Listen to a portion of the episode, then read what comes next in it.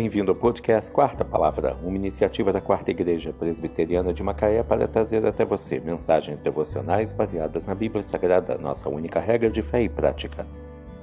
Nesta segunda-feira, 19 de fevereiro de 2024, veiculamos da sexta temporada o episódio 50, quando abordamos o tema Oração.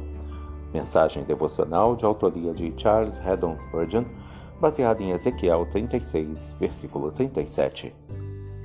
Assim diz o Senhor Deus: Ainda nisto permitirei que seja eu solicitado pela casa de Israel.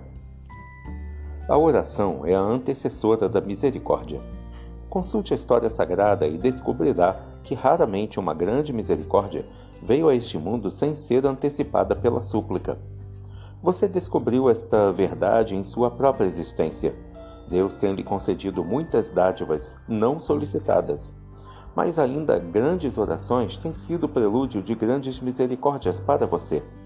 Quando encontrou a paz por meio do sangue da cruz, orou muito e sinceramente intercedendo com Deus para que ele removesse suas dúvidas e o libertasse de suas angústias. Sua segurança foi o resultado da oração.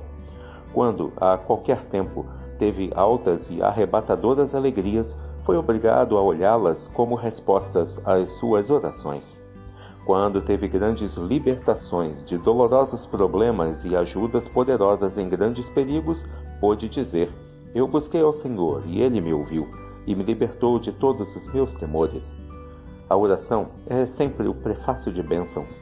Ela vem antes da bênção como se fosse a sua sombra.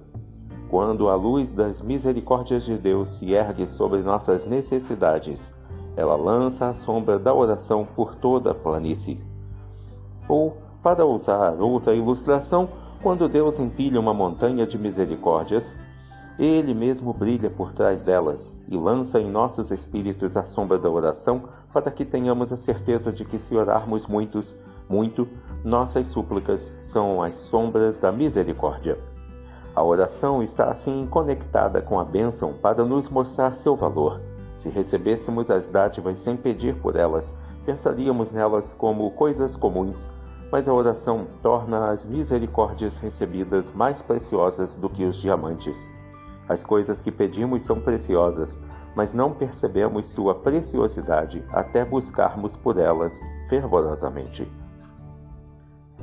A oração faz a nuvem escura desaparecer. A oração sobre a escada que Jó viu exercita a fé e o amor e traz a bênção lá do alto.